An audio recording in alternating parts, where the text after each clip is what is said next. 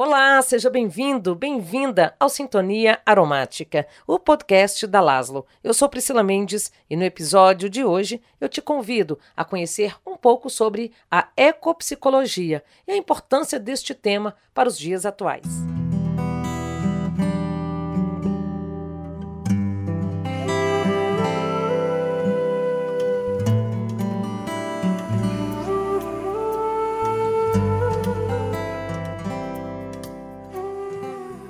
A ecopsicologia pode ser considerada um misto de ciência e movimento social. Um dos objetivos é despertar a nossa consciência para a relação recíproca que temos com o meio ambiente. Estamos todos conectados à natureza. Portanto, tudo o que a ela acontece reflete diretamente na vida de cada um de nós. Ao longo dos anos, com a evolução industrial e tecnológica, fomos modificando o meio em que vivemos para atender cada vez mais a um sistema de consumo. Por conta disso, temos nos distanciado dos espaços verdes, do contato com a terra, com o ar puro. Uma das consequências dessa desconexão é conhecido como transtorno do déficit de natureza, que provoca adoecimento físico, mental e emocional. E para falar sobre este assunto, aqui no podcast, convidamos o professor Ronan Cardoso, especialista em ecopsicologia, aromatólogo e também graduando em Química. Seja muito bem-vindo, Ronan. Uma honra ter a sua participação aqui no Sintonia Aromática, compartilhando seu conhecimento. Olá, muito obrigado. Nossa, estou muito feliz pela oportunidade de poder falar um pouco sobre esse tema, que é um tema que realmente está precisando de voz, né? Ele é emergente e quanto mais espaços a gente tiver, é mais interessante, né? Esse, esse retorno que a gente vai ter, esse empreendimento. Bom, Ronan, é isso mesmo. Talvez muitas pessoas aí não tenham ouvido falar, e como você disse, um tema atual, urgente. Então, para a gente introduzir aqui a nossa conversa, Ronan, é, eu gostaria né, que você falasse um pouquinho sobre essa correlação de ecologia e psicologia, né? Como essas áreas se conectam essas áreas elas tiveram sempre algumas similitudes, né? Sempre algumas aproximações, porque quando nós estamos falando da psicologia, estamos falando sobre essa saúde é, mental, estamos falando sobre o comportamento, a psicologia é muito ampla, né? Mas pegando especialmente é, essas vertentes que se aproximam mais da raiz na fenomenologia, que fala sobre essa experiência de estar aqui, de estar vivo, que buscam uma resposta para isso, elas acabam sendo também é, uma visão sobre um indivíduo que faz parte de um ecossistema, né, que não se separa, não há um corte seco entre o indivíduo e o, ecossistema que ele ocupa, aquele ecossistema em que esse indivíduo vive. A ecologia, ela está sempre estudando, né, a raiz dela é o estudo dessas relações, é, não só entre indivíduos dentro de um ecossistema, mas também entre ecossistemas. E quando a gente traz para o âmbito da ecologia profunda, né, que surge é, esse termo lá na década de 70 com um filósofo norueguês chamado Arne Næss, ele traz ali a ideia de que existe uma ecologia rasa que busca apenas falar de é, reparos que a gente pode fazer, de uma conduta, de reduzir danos. E existe uma ecologia que seria a profunda, que é aquela que entende essas relações, essas conexões mais profundas entre o ser que vive e o ecossistema no qual ele vive, né? Então a ecologia profunda ela está preocupada com essa saúde que existe no ecossistema. Então a saúde humana e a saúde do ecossistema, a saúde mental, estão interligadas, né? E é muito curioso porque muitas vertentes, muitas é, linhas dentro da psicologia vão, como a Gestalt, como a psicologia junguiana, é, vão trabalhar com essa ideia de que, um, um existe um, um todo que não pode ser definido pela mera soma de partes, né? Ali dentro da Gestalt. E Jung também trazendo a ideia de que existe um arquétipo fundamental, uma experiência fundamental humana, como se existisse um humano de 100 milhões de anos em cada um de nós, né, que nos traz aí, por conta dos órgãos que temos, das paisagens semelhantes, o sol, a lua, o dormir, o comer, por ferir-se, né? Então são muitos processos similares que levam a essa construção de uma psicologia é, que mais para frente, né, com James Hill, vai ser chamada de psicologia é, arquetípica pelos pós-jungianos, né, onde a gente tem esse essa espécie de oceano comum, né, essa espécie de fonte comum de experiências fenomenológicas com a natureza que estão presentes na nossa forma de pensar, estão presentes na nossa forma de estruturar a realidade, de nos comportarmos. Então são muitas aproximações quando a gente começa a entender que não existe um, um corte seco, você não consegue ser cartesiano ao ponto de separar o corpo da mente, né, o corpo da alma, você acaba verificando que existem é, conexões muito preciosas entre esse indivíduo e o ar que é respirado, que é compartilhado na atmosfera, né, no oceano de partículas, o alimento que é colhido de uma planta que vem se transformando, né, vem transformando matéria na sua identidade. Então existem muitas relações potentes na natureza que acabam revelando muito sobre é, a própria psique humana, né? Porque nós somos também a natureza caminhando, né? Somos uma formação da vida, a vida nesse planeta, né? A própria natureza caminhando e, e transformando luz, né? Em, em pensamentos através dos neurônios e sinapses.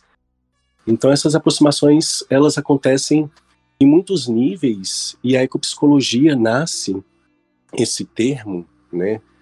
é, bastante forte ali na década de 90, é, com um livro Voices of the Earth, né, do, do Theodore Roszak, que é um dos considerado o pai da ecopsicologia, justamente para começar a questionar é, aquilo que a ecologia profunda traz, né, trazia já há algum tempo, e contextualizar com a psicologia e, e questionar esses adoecimentos que existem nas pessoas, na forma de pensar, na forma de se tratar, na forma de tratar aos outros e como esses adoecimentos psíquicos eles vão ter também uma relação profunda com os adoecimentos do planeta.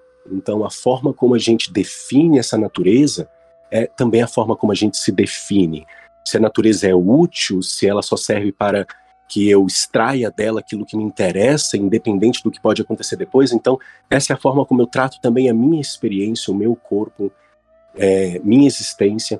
Então, se eu exploro esse corpo da natureza, a forma como eu estou tratando ele também vai se refletir na forma como eu trato outros corpos vivos.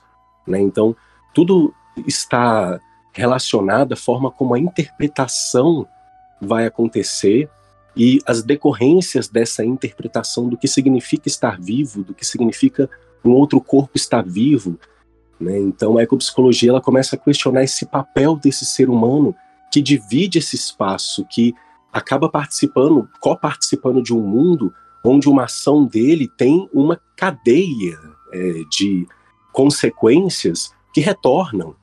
E retornam na forma não só de problemas ambientais severos, como a gente tem visto né, nos últimos anos, especialmente toda a comunidade científica muito preocupada com isso, e agora é. muitos países já adotando novas posturas, né? Sim, é, você citou o psiquiatra Carl Jung, me lembrou dois pontos aí, Ronan, que é essa perspectiva que o Carl Jung traz, né, de que o ser humano é natureza, né, e que ele está conectado com suas raízes e precisa desse relacionamento com ela.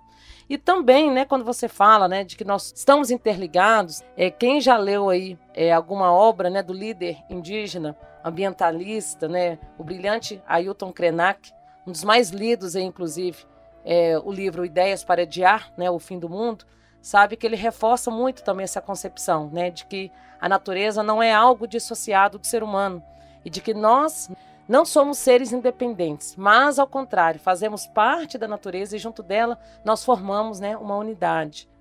Perfeito. O Ailton Krenak, um gênio, né? Ele, ele vem trazendo essa cosmogonia indígena, né? essa, essa visão de mundo que é muito preciosa para a ecopsicologia, inclusive, faz parte né, dos fundamentos é, dentro da construção da ecopsicologia. É, também ter uma, uma investigação acerca dessa cosmovisão indígena, né? E é muito interessante porque ele, ele traz justamente essa ideia da natureza não ser útil e do valor intrínseco dela, né? que o valor dela não é meramente um valor econômico e essas relações com ela, portanto, não poderiam só assumir esse caráter econômico, né? Existe um valor intrínseco num córrego. Ele é substituído por uma ponte, ele é substituído por um concreto que não traz aquela riqueza existencial, aquela riqueza ecológica, aquela riqueza é, era uma expressão da saúde daquele lugar e que depois é transformada no concreto. Né? Então acho brilhantes esses, esses apontamentos do Ailton Krenak, ele, ele vai justamente nessa linha, né? E eles trazem, é, ele faz muitos encontros é, e nas obras dele também traz bastante de pensamentos da ecofilosofia, né? Sim. Também é, integrando esse ser nessa biosfera e começando a ver a vida como um processo, um fenômeno, né, que é a biosfera e nós como parte desse fenômeno que é a biosfera, e entendendo melhor quais são as nossas responsabilidades sociais, econômicas, políticas, né, nesse dentro desse entendimento. Então a ecopsicologia ela tem, ela traz muito desse, dessa prática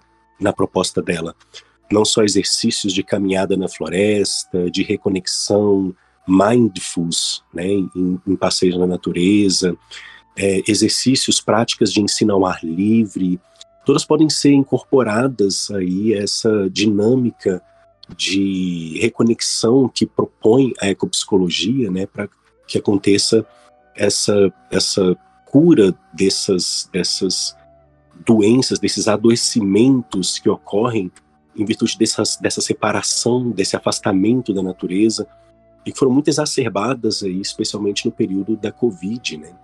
Em que é. as pessoas são forçadas a se fecharem e perdem muito desse contato com a atmosfera rica nos fenóis, rica nas moléculas aromáticas, né, de um campo, de uma floresta, da paisagem que possui a radiação certa para a pele, né? Então essa ausência da natureza e dos elementos da natureza, ela produz o que hoje é conhecido como transtorno do déficit de natureza, né? E que é um mal que especialmente pessoas jovens, né, são acometidas porque estão perdendo cada vez mais esse contato direto. Passa tudo a ser visto pelo YouTube, sempre dentro de casa. Evita-se as visitas à natureza muitas vezes, né? Tem gente que acha que, na natureza só tem bicho. Então vão acontecendo adoecimentos que são muito sérios, que geram muita ansiedade, que aumentam os níveis de estresse oxidativo, prejudicando a saúde como um todo. Você falou aí da questão, Ronaldo, do adoecimento, da época da Covid, né? Nós vimos muito isso. É, o pouco que conseguiam sair eram para os parques, né, para as praças, para fazer uma caminhada e viu a importância né, de poder respirar um ar puro. O contato com a natureza, quando a gente fala de, de saúde mental, que hoje está assim, gritando, né, é um tema é, que está urgente na nossa sociedade. Então, não tem como falar de saúde mental sem falar da necessidade também de contato né, com a natureza, com o meio ambiente. Para as crianças, então, nossa, na, na, na, época da Covid, né, quem tem filhos aí em casa vai saber, é essencial né, para o reforço da imunidade. A Sociedade Brasileira de Pediatria, né, é, na época fez alertas sobre isso, até hoje vem alertando cada vez mais sobre a necessidade de tirar as crianças do contato exacerbado né, com os eletrônicos e levar para um contato com a terra, colocar o pé no chão, sabe? Sentir ali o ar puro, contato com as árvores, enfim. E olha só que interessante, é, Ronan, só para complementar aqui, um estudo aí publicado na revista Nature em 2019 revelou que se você tiver pelo menos duas horas por semana de contato com a natureza, já obtém um aumento significativo né, na sensação de bem-estar, uma melhora do humor, além do alívio dos sintomas de depressão, ansiedade e estresse. Então, mais uma vez reforçando, né, a necessidade da gente estar integrado, da gente ter mais espaços verdes, né, nas nossas cidades, nos centros urbanos, né, e de preservar aquele que nós já temos. Exatamente, viu, Priscila? Tem muitos estudos que estão medindo níveis concentrações de moléculas na atmosfera e classificando, né, identificando que moléculas são elas, é, são essas e que tipo de efeitos elas podem produzir na nossa saúde, sejam eles positivos ou negativos. E enquanto por um lado você tem nos ambientes urbanos uma riqueza né, de, de um, uma atmosfera ácida, em que você tem muitos componentes derivados ali, especialmente nas grandes cidades, né, industriais, derivados da indústria no ar, que são disruptores endócrinos, né, ou seja, eles perturbam o nosso sistema endócrino, perturbam a produção de hormônios e provocam diversos problemas para nossa saúde, né? Ao passo que no ambiente em que você tem uma cidade mais próxima de um ambiente florestal, esse ambiente ele é rico em fitoncidas, né, que é como são chamadas as moléculas aromáticas, as moléculas voláteis, quando elas estão ali naquele ambiente. Então, pinheiros, né, é, diferentes plantas aromáticas que vão produzir limoneno, pineno, mirceno, as moléculas que é, fazem parte desse arcabouço, dessa, é, desse espectro de defesas, de comunicação da planta, elas, quando são respiradas por nós, elas atuam em diversas vias, além de serem sinais para o nosso cérebro interpretar como aroma. Né? São moléculas que possuem ali uma forte ação anti-inflamatória, antioxidante. Então, só de estar na natureza, o ar que você está respirando quando você está próximo dela é um ar enriquecido pela química daquelas plantas, né? Porque elas precisam vencer os problemas da paisagem, entre eles a radiação excessiva, os males do vento, da oxidação, né, quebra de galhos. Então, elas estão sempre desenvolvendo moléculas que são eficientes para essa restauração e esse equilíbrio nessa paisagem. A gente se beneficia dessas moléculas porque elas doam elétrons para aqueles é, átomos e moléculas que a gente entende como sendo radicais livres e que, por exemplo, afetam o nosso corpo de diversas formas através do estresse oxidativo e agem como antioxidantes, reduzindo o impacto desse estresse oxidativo o que justamente provoca isso que você trouxe, um aumento significativo da melhora geral da saúde, né? Então, é, a gente tem diversas é, formas pelas quais estar na natureza beneficia. A questão da, da, cor verde, a questão da cor azul do céu, a questão de estar expostos a diferentes signos, né? Ou seja, qualquer coisa que pode que significar algo além dela mesma, né? É, e que estão ali e que nos fazem é, há tantos milhões de anos, né, nessa evolução contínua, sentir que estamos em casa, sentir que temos uma conexão com o mundo. Quando somos privados disso, especialmente as crianças, né, o sofrimento vem justamente da ausência desses sinais, né, desses signos, as folhas verdes, o contato com os cheiros, né, com a química daquele ambiente. Né? Então, é, a, a ecopsicologia ela trabalha no sentido, inclusive tem alguns artigos muito interessantes, você falou dessa publicação, é, eu estou com uma publicação aqui de uma revista, que é a única revista revisada por pares e que fala sobre ecopsicologia, é muito interessante falando sobre justamente restauração ecológica e a restauração do indivíduo, com práticas em que se colocam plantas aromáticas em ambientes desérticos por conta das vantagens que elas trazem para a saúde mental e física, reduzindo casos de asma, né, entre outros problemas, e que é, são conjugados com as práticas da ecopsicologia, no sentido de você estar tá ali cuidando daquele ecossistema, né, servindo, se perguntando do que esse ecossistema precisa, como eu posso ajudá-lo, e servindo a, ao equilíbrio, né, a restauração daquele ecossistema, a pessoa também estaria ali se beneficiando porque está se expondo a essa química se expondo a uma química muito favorável. Né? Então, são muitos os estudos medindo esses componentes e trazendo uma base científica em diferentes áreas, né, que vão estudar essas moléculas com diferentes nomes, esses ambientes com diferentes perspectivas, mas que vão trazer para a gente é, sempre essa conclusão. Né? Existe muito na presença da natureza que nós ainda desconhecemos, mas a nossa relação com ela é tão profunda que o distanciamento sempre vai produzir adoecimentos. Né? Essa reconexão ela é, ela é realmente muito necessária. E é muito importante que os ambientes urbanos sejam planejados. Né? A gente tem aí hoje a biofilia, o design biofílico, muitas iniciativas para a gente poder tentar trazer esse ambiente natural para a urbanidade, né? E, e, deixar de usar apenas elementos é, poluentes nos nossos produtos cosméticos de limpeza, porque eles estão nas águas, estão no ar, né? Eles estão retornando para nós como disruptores e passar a ter uma integração mais eficiente, né? Voltando aí para um pensamento não antropocêntrico, não voltado para o ser humano, mas ecocêntrico, onde a gente está mais preocupado com essas relações ecológicas, a importância da, pres né, da presença das plantas, das árvores, a importância dos polinizadores, respeitar essas presenças, esses ciclos e trabalhar para que o design das cidades e os comportamentos humanos não prejudiquem esses ciclos, mas se integrem, né? Essa visão cartesiana de que há o humano e há a natureza do outro lado e a gente consegue fazer um corte nisso e se separar dela é uma visão que ela acabou se tornando perturbadora e, e bastante perigosa, né? É, com certeza, Ronan falou tudo.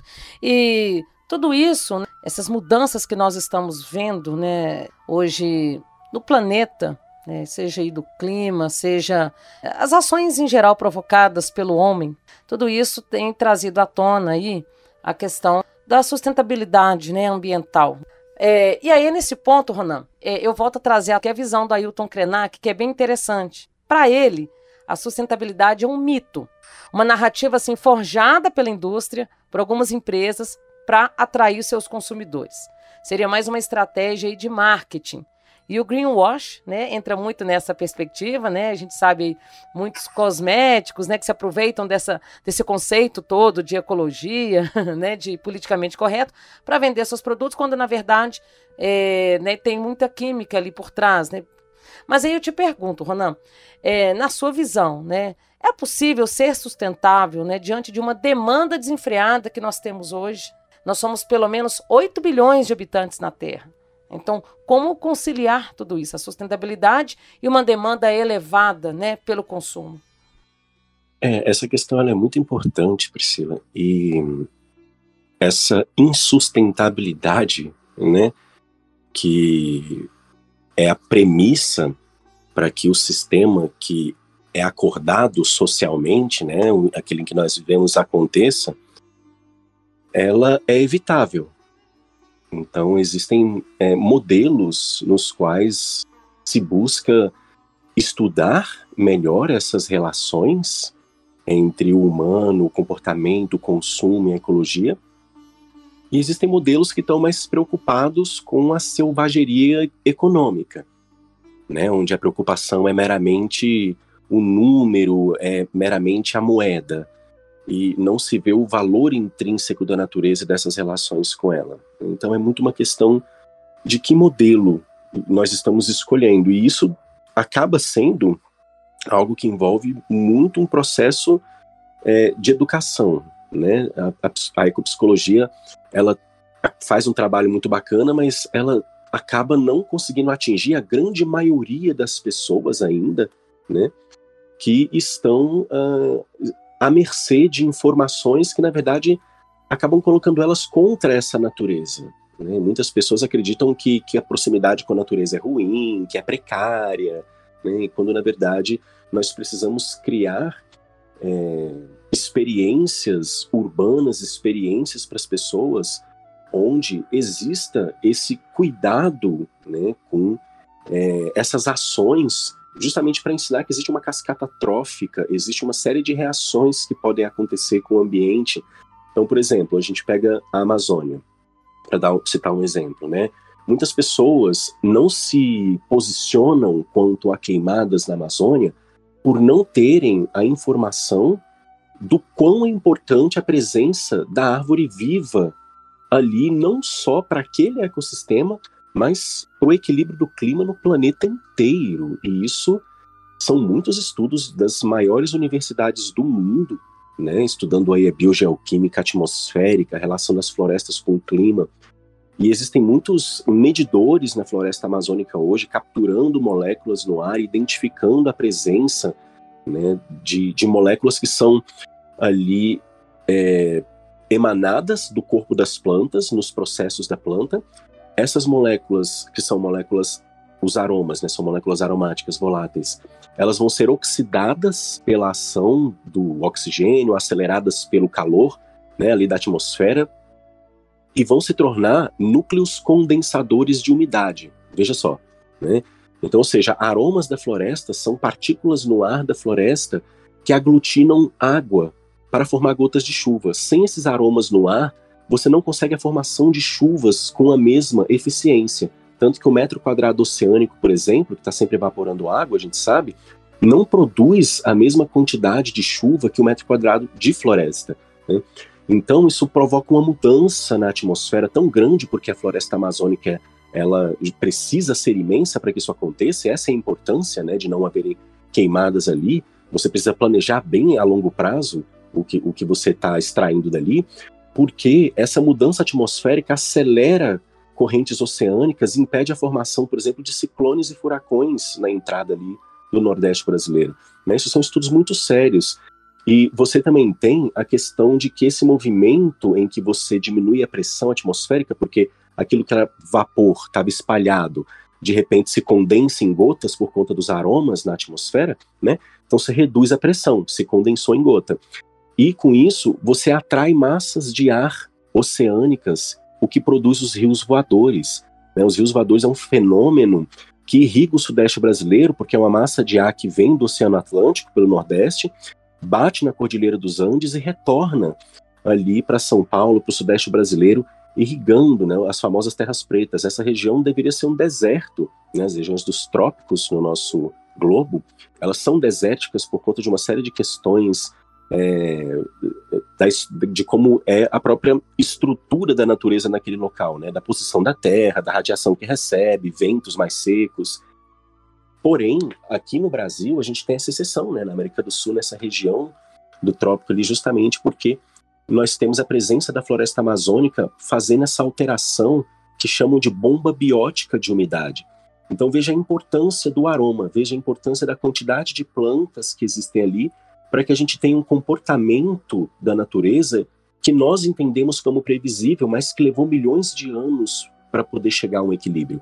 E quando a gente destrói esse ambiente, interfere nesse ciclo, nessa cadeia, nós estamos destruindo também a nossa saúde. Então, quem se lembra daquelas nuvens tóxicas, né, invadindo São Paulo alguns anos atrás, que vieram justamente desses corredores de ventos que tem nos rios voadores por conta de queimadas na Amazônia né? Então uma grande nuvem negra, cinza, isso diz muito, né, sobre esse adoecimento, sobre essa relação que a gente estabelece sem consciência com esse meio ambiente, sem consciência do que é a presença da árvore, sem entender que a árvore é um ser vivo que transmuta o meio ambiente. Né? Ela, ela é um símbolo da vida para gente, é um símbolo de transformação, de renovação através das sementes, mas ela é muito mais do que um símbolo quando a gente olha para os papéis ecológicos dela na natureza. Não há máquina produzida que possa fazer o que uma árvore faz por um ecossistema, né?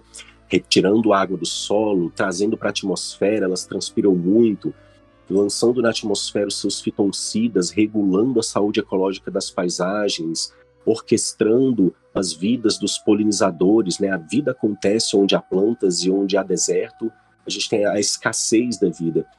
Então é muito importante que a gente saiba olhar para a natureza e ouvir né, né, essa biosemiótica, entender essa linguagem da vida que está se expressando ali. A árvore quer dizer algo, a presença da floresta quer dizer algo, o clima quer dizer algo. Será que nós estamos ouvindo?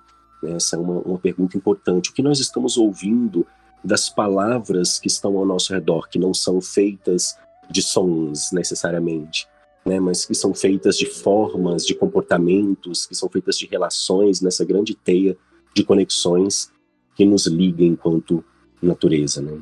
É, você citou o exemplo da Amazônia e hoje ela é alvo de discussões no mundo inteiro. Há muitos interesses de vários países né, da preservação da Amazônia, porque a gente sabe da importância que ela representa para o mundo, por tudo isso que você citou, mas infelizmente ainda há uma parcela grande né, de pessoas, de interesses particulares, interesses escusos, né, inclusive, em desmatar, interesse nas queimadas. Existe um paradoxo entre o progresso e meio ambiente. Né? Um pensamento hoje cristalizado de que se não destruir, se não desmatar, não há como gerar desenvolvimento econômico e social. E tudo isso vai refletir na vida de todo mundo, porque da mesma maneira que nós impactamos no meio ambiente, nas florestas, na natureza, a natureza também impacta nas nossas vidas. E aí as pessoas falam, né, as, as catástrofes, chegam os períodos de chuva. A gente escuta muito nos noticiários, né? A chuva castiga mais uma vez. A chuva não castiga ninguém. A chuva é bênção. a chuva não castiga. Mas eu acho que o castigo é promovido pela própria humanidade. Se é que assim eu posso denominar, né, de humanidade, porque tem vários conceitos aí também intrínsecos dentro da palavra humanidade. Mas é preciso repensar, né, Ronan, quando a gente fala de progresso e meio ambiente. O que, que de fato é o progresso? Perfeito, Priscila. A gente tem muitos modelos surgindo, né, como por exemplo o modelo das agroflorestas e iniciativas para que isso seja feito, inclusive em espaços urbanos, né, em que a gente tenta é, diminuir essa ideia muito é, ainda muito primitiva, de um capitalismo primitivo, onde você precisa explorar explorar muito para obter o, o seu lucro, né? Existem muitas iniciativas prósperas hoje, locais que estão, diferentes sítios aqui no Brasil, que estão prosperando bastante com modelos agroflorestais e mostrando que você consegue, né, que existe uma ciência por trás disso, que existe uma fórmula. Acho que muitas pessoas, elas, é, quando destroem, elas fazem isso porque é, ela já tem aquela ferramenta, é, para ela aquele conhecimento já é uma coisa estabelecida, é barato, ela vai lucrar, ela está pensando no quanto é barato, ela está pensando no quanto lucra, né? Não quer saber do resto, ela pensa, ah, isso, isso. renasce depois. Isso mesmo. Só que ela está errada e ela precisa, né, é, de se atualizar, porque existem muitos modelos, inclusive muitos estão se atualizando, né? Muitos, muitos donos de terras aqui no Brasil estão se atualizando para esses novos modelos onde você busca outras propostas para diminuir esse impacto negativo, não só no uso de agrotóxicos, mas também né, no uso da própria terra, né, em como a gente entende a terra. Ao invés de uma monocultura que extrai, né, uma planta ela precisa extrair nutrientes. Quando você tem muitos exemplares, muitos indivíduos de uma planta iguais, então estão extraindo nutrientes semelhantes do solo. Aquilo drena e adoece aquele solo nesse sentido. Então é preciso pensar em uma outra planta que cresça para que doe folhas, porque conforme as folhas caem, você nutre o solo. Uma planta que chama, um, através da sua química volátil, algum representante de alguma classe de insetos que possa ser um, um, um polinizador, que possa comer uma praga, porque isso acontece, existem né, salelo, os aleloquímicos que as plantas utilizam para chamar, inclusive, amigos de outras espécies para defendê-las, e isso acaba gerando uma comunidade ecológica né, que contribui para o crescimento dessas plantas é, todas juntas, o que gera uma colheita mais farta, muito mais interessante e com uma riqueza para o solo muito maior, porque ao invés de você matar aquele solo, você está recuperando ele. Né?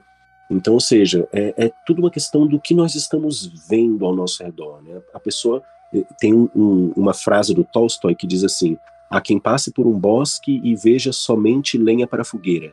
Né? E, infelizmente, essa é uma realidade hoje no Brasil ainda. Né? Tem muitos países que estão começando a, a mudar essa perspectiva e trabalhar duramente para perceber que uma nação rica é uma nação que tem uma riqueza ecológica preservada, né, que se preocupa com, com essas questões. Mas aqui no Brasil a gente ainda tem muito, inclusive a própria cegueira botânica, né, que é quando a gente não consegue nem ver as plantas ao nosso redor.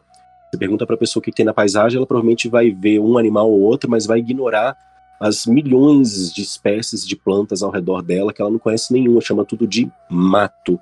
E que vem de uma raiz etimológica muito triste, né? Que é justamente o colonizador chegando aqui dizendo vai, derruba, pode matar, mata, pode matar, mata atlântica, e por aí vai, né? Então, é, esse, esses traços desse, dessa colonização que não foi muito inteligente, né? Chegou aqui e derrubou a planta que habitava esse lugar para colocar a conhecida lá na Eurásia. Isso também é uma forma de cultura, né, a cultura alimentar, que produz diversos efeitos na nossa saúde. Né? Nós precisamos é, da química adequada para sobreviver a esse nosso espaço, que só as plantas daqui produzem.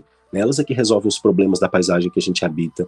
E quando o colonizador vê, ele impôs, né? Então derruba tudo, vamos plantar alho, cebola, batata, tudo aquilo que vem de fora. Então, o brasileiro sequer, quando vai no supermercado, tem opções brasileiras de fato para comprar. Né? A maioria vem de fora. São, existe uma grande desconexão com essa vegetação ao redor.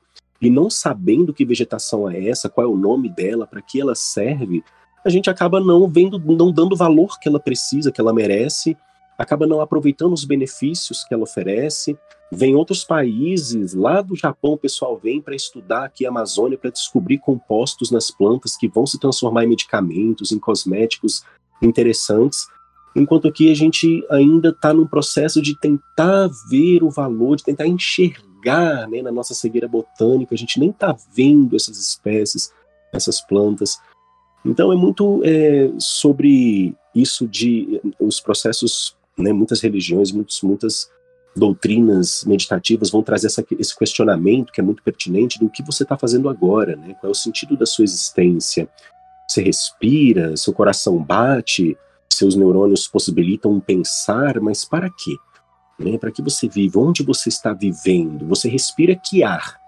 O seu sangue para o seu coração bater se alimenta de quê? De onde vem essa matéria? O que ela foi antes? O que ela será depois? Não é? Esses ciclos se a gente não tiver consciência do que é estar vivo, do lugar em que a gente ocupa, né, e, e desse sentido que é o de você tomar emprestada a mãe de todas as formas, que é a matéria, para usando ela, né, que é o que todos os corpos vivos vão fazer, realizar a sua experiência fenomenológica por meio de uma identidade que se relaciona, se faz a todo instante, buscando equilíbrio com essa paisagem, né? Não vai existir saúde mental, não vai existir saúde física enquanto a gente não entender isso, não entender esse processo, não entender que não existe corte seco, não existem separações e que nós precisamos pensar na saúde do rio, precisamos pensar na saúde do ar da cidade, precisamos pensar no combustível que vamos usar, precisamos apoiar estudos dentro de uma química verde, precisamos ter é, consciência da importância de avanços científicos para que a gente consiga produzir materiais cada vez mais ecológicos, né, para sair desse ciclo petroquímico é, muito complicado e extremamente prejudicial para a natureza em diversos níveis que a gente tem visto dar em diversos desastres ambientais e que novamente retornam não só para a nossa saúde física, mas também para essa nossa saúde mental, né? Porque à medida em que a gente veja bem que tipo de ser adoece a paisagem de que depende para viver, né? Normalmente os seres entram em equilíbrio com essas paisagens, né? e nós adoecemos essas paisagens. Então, é preciso uma reflexão nesse sentido, né? Desde a nossa nosso entendimento do que é uma planta, de quais estão ao nosso redor, quanto é um, um exercício de poesia e de consciência, né? Quantos passarinhos agora estão cantando ao nosso redor? Né? Em que lugares do planeta eles estão? E quando a gente começar a se importar, entender que vida exige, se a gente quiser equilíbrio, a gente vai precisar aprender a cuidar uns dos outros, cuidar das espécies para ser uma nação rica, né? Se a gente não aprender isso com as árvores que cuidam umas das outras, cuidam de seus ecossistemas, né, são pontes entre mundos de insetos, mamíferos e outros animais. Então, ou seja, se a gente não aprender isso, estaremos fadados a repetir os erros históricos, né, onde tudo termina é, em escassez, em desertos, em formações ecológicas é, prejudiciais, né, que atraem ali fenômenos muito destrutivos com por conta desse, dessas interferências que a gente produz no meio. Enfim, é uma série de catástrofes internas e externas que a gente só consegue evitar se a gente tiver consciência do impacto de cada passo, do impacto de cada escolha. Né? É muito uma questão educativa, é muito uma questão realmente de consciência. Eu concordo, Ronan. E quando você fala de uma questão educativa, apesar de, de tudo isso que a gente vem acompanhando aí no nosso dia a dia, é, cenas tristes né, envolvendo aí o meio ambiente, é, eu acho que um ponto me deixa otimista, que são as crianças. Eu acredito muito que possa começar a reverter né, tudo isso que a gente está vendo hoje acontecendo com o nosso planeta a partir das crianças. Trabalhando numa conscientização das crianças. Muitas pessoas possam achar que isso seja uma utopia, né? mas eu acho que tem que começar, gente. É urgente é, nós não damos conta, né? nós estamos à beira de um colapso. Porque é, um exemplo simples, né? Você anda pelas ruas aí, para quem vive nas grandes cidades, as grandes metrópoles, já não suportam mais carros, né? A gente entrou num, num mecanismo em que já não comportam mais. As cidades é que fazem rodízio, e aí a gente fica se perguntando, tá, para onde vai tanta gente, né? É, é prédios, então assim, vão ocupando seus lugares, é uma uma construção né, de uma urbanidade é, mal planejada. os concretos, né, que vão tomando conta dos nossos ambientes. Perfeito, Priscila, é exatamente essa essa essa sua visão, né, de que as crianças são um foco extremamente importante nessa jornada para a gente conseguir sair de uma mentalidade é, em que a gente parece se assemelha mais a um parasita, né, do que a, a um dos seres que ocupam seu lugar digno no ecossistema, é muito é muito urgente. As crianças elas são expostas ao mundo dos adultos, né? E elas estão aprendendo o que os adultos estão fazendo constantemente. Nós somos seres semióticos, né? Parafraseando aí o, Aristóteles, seres semióticos destinados a viver em semiose. É, semiose é o processo de atribuir significado. Então, nós estamos vendo na cidade o concreto, a janela, essas relações que a gente tem na vida urbana, elas entram também nesse nosso universo interior e fazem parte deles, se revelam em sonhos, mas também na forma como nós nos comportamos, né? Então, é, nós atribuímos significado constantemente às coisas. E que imagens nós estamos dando para as crianças darem os seus significados para o mundo, né? O que significa plantar? o que significa uma planta. Muitas crianças não sabem nem que o leite vem da vaca hoje em dia. Né? Então, existe aí um, um grande distanciamento que precisa né, dessa interferência também do adulto, né, para que o adulto ensine a criança, para que o adulto apoie a criança, para que o adulto não mostre para a criança apenas que a planta é algo útil, que eu corto porque atrai bicho, né, que o concreto é que é o avanço, né? Preciso que a criança entenda. Eu tenho duas pequenininhas, uma de três e outra de cinco anos aqui em casa.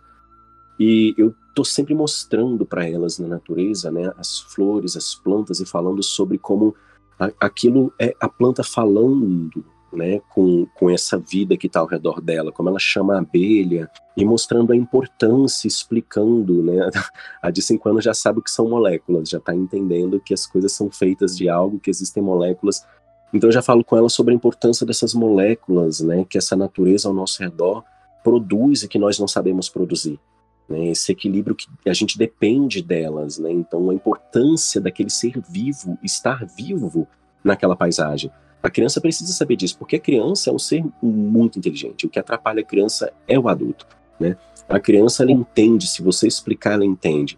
Então, quando ela entende o significado de uma árvore, né? é, quando ela entende o significado da existência da planta, por que, que é importante ela estar viva, o que ela está fazendo quando chama abelhas, o que ela está fazendo quando lança aromas no ar, o que a planta está fazendo com o solo, né, como ela transforma esse ambiente todo de formas positivas. A criança, ela, ela, é, ela tem um pensamento muito puro, né? Então, quando você explica que a planta é amiga e explica por que, que ela é amiga e o que ela está fazendo, naturalmente a inclinação da criança é passar a entender a importância deste ser e dar o devido valor. Né? Então, as minhas pequenininhas de 3 e 5 anos já estão aprendendo a dar valor nas plantas, aprendendo por que, que elas são importantes, né? E não só, ah, tem que preservar, tem que preservar. Tem... Por quê? Por que, que tem que preservar? Né? Qual a importância da planta para a paisagem, para mim, para a abelha? Por que, que a abelha tem que estar tá aqui? Por que, que o solo precisa da planta? Por que, que o ar precisa da planta? Né? E quando a gente conseguir essa mudança no adulto, para que o adulto oriente a criança, né? Porque a criança naturalmente vai querer descobrir o, o que significa o mundo. Mas o adulto não pode ensinar para a criança que a planta é só útil, que arranca, que atrai bicho. Né? O adulto precisa ensinar a importância dessa cadeia ecológica, a importância do que está ao redor, para que a criança possa, inclusive, se interessar. Né? Existem muitas iniciativas ecopedagógicas hoje muito bacanas, muito interessantes, né? Métodos de ensino, como por exemplo o Montessori, né? Tem alguns outros que são muito interessantes, que trazem mais contato com a natureza, mais riqueza nesse aprendizado da criança, do que outros métodos que não estão se importando com isso e estão justamente gerando uma série de crianças que que tipo de posição política elas vão ter? Que tipo de benefícios elas querem? Em que cidade elas querem morar? Né? é, vão, em, em cidade elas vão morar, né? O que, que elas vão obter dessa atmosfera? Saúde ou um adoecimento? Essas escolhas para o futuro, elas vão depender de como a gente olha e significa o mundo, do significado que tem a natureza, as nossas relações, né? Todas as nossas relações com essa natureza. Então, é, é isso que você falou, é fundamental. Né? O adulto ele precisa aprender a ensinar para a criança, porque a criança, ela, para fazer suas escolhas, né, para viver num mundo onde as ruas são saudáveis, onde as cidades elas encontram um ponto de equilíbrio com a presença da natureza, né, em que nós temos tantos campos abertos nas cidades, porque não temos telhados verdes, porque não temos é, agrofloresta, porque não temos alimentos e medicinas plantados nas cidades, né, porque não estamos preocupados com isso, porque a cidade está morta, né, por que, ela está enterrada debaixo do concreto. Então, é, esses questionamentos que a psicologia é, faz sobre o indivíduo, eles são justamente esse universo, né, de educação da criança, de visão do adulto, onde a gente tem uma sociedade que ainda está engatinhando nessa relação com a natureza e precisa urgentemente amadurecer, né, deixar de ter um posicionamento é, primitivo em relação ao meio, predatório, para passar a entender que existe uma importância em você aprender a coexistir, né, em você cuidar desse ambiente para que ele cuide de você, né, cuidar da vida para que a vida cuide da gente de volta. É verdade, Ronan, para que a vida se perpetue, né? Eu quero agradecer você por essa visão tão importante que você nos colocou aqui e que pôde acrescentar com um conteúdo muito rico é, aqui para o nosso podcast. Você hoje tem aí o Apotecários da Floresta, né, um grupo que desenvolve também essa consciência ambiental, fala de aromaterapia, né, traz toda essa consciência ecológica. É, Para quem quiser conhecer o seu trabalho, se você quiser deixar aqui o seu contato também, fique à vontade. Bacana, é o arroba Apotecários da Floresta, lá no Insta, a gente está agora no Threads novo, né? A gente tá, é, tem um site, apotecariosdafloresta.com, e o nosso foco é justamente é, trazer essa ideia de que, por exemplo, quando a gente fala de aromaterapia, né, a aromaterapia ela não é só um vidrinho, ela não é só uma utilidade, né, ela não é só uma tabelinha. O que está dentro daquele vidrinho é muito importante. Né, essas moléculas elas são extremamente importantes para a natureza. E quando a gente contextualiza elas ecologicamente, a gente abre né, as possibilidades, né? Para entender que a gente está tentando com a aromaterapia, por exemplo, mimetizar esse ambiente natural né, trazer para o ambiente de escritório, de dentro de casa, uma atmosfera que estava sendo ali enriquecida pela química de uma determinada planta em um dado momento de sua vida, em virtude de perguntas que a paisagem fez e ela elaborou uma química como resposta. Então trazemos isso, estamos tentando mimetizar, né, biomimetizar essa natureza nos nossos ambientes, trazer essa saúde atmosférica, trazer essa saúde ecológica para o nosso entendimento, para a nossa visão né? Então, esse é, é, um, é, um, é o que a gente trabalha na Apotecários, né? essa visão em que a gente tenta sair dessa visão antropocêntrica, a natureza me serve, para essa visão ecocêntrica, né? Como é que eu trabalho junto com essa natureza para a gente obter o melhor resultado possível para todo mundo, né? De forma mais satisfatória possível. Ronan, parabéns pelo seu trabalho. Desejo para você muito sucesso. Mais uma vez, muito obrigada pela sua participação aqui, viu? Priscila, muito obrigado pela oportunidade e sucesso igualmente, né, com, com essa sua missão de chamar as vozes, né, da voz para que a gente possa falar desses temas são tão importantes, né? Obrigado mesmo e é isso. Até um próximo episódio aí. Você ouviu no Sintonia Aromática de hoje o professor Ronan Cardoso, especialista em ecopsicologia, e que nos trouxe essa brilhante reflexão sobre a importância de nos reconhecermos como parte da natureza, como um corpo único que precisa ser preservado para se manter vivo Espero que você tenha gostado. Compartilhe este conteúdo. Vamos ajudar a perpetuar essa conscientização. A natureza agradece. E se você deseja conhecer mais do universo Laszlo e tudo que ele oferece para você que busca mais saúde e bem-estar, você pode interagir conosco pelas redes sociais, no Instagram e no Facebook. O perfil é laslo.oficial. Será um prazer te ver por lá. Agradeço a você por esta sintonia maravilhosa. Eu fico por aqui, deixo com você um beijo e aquele abraço aromático.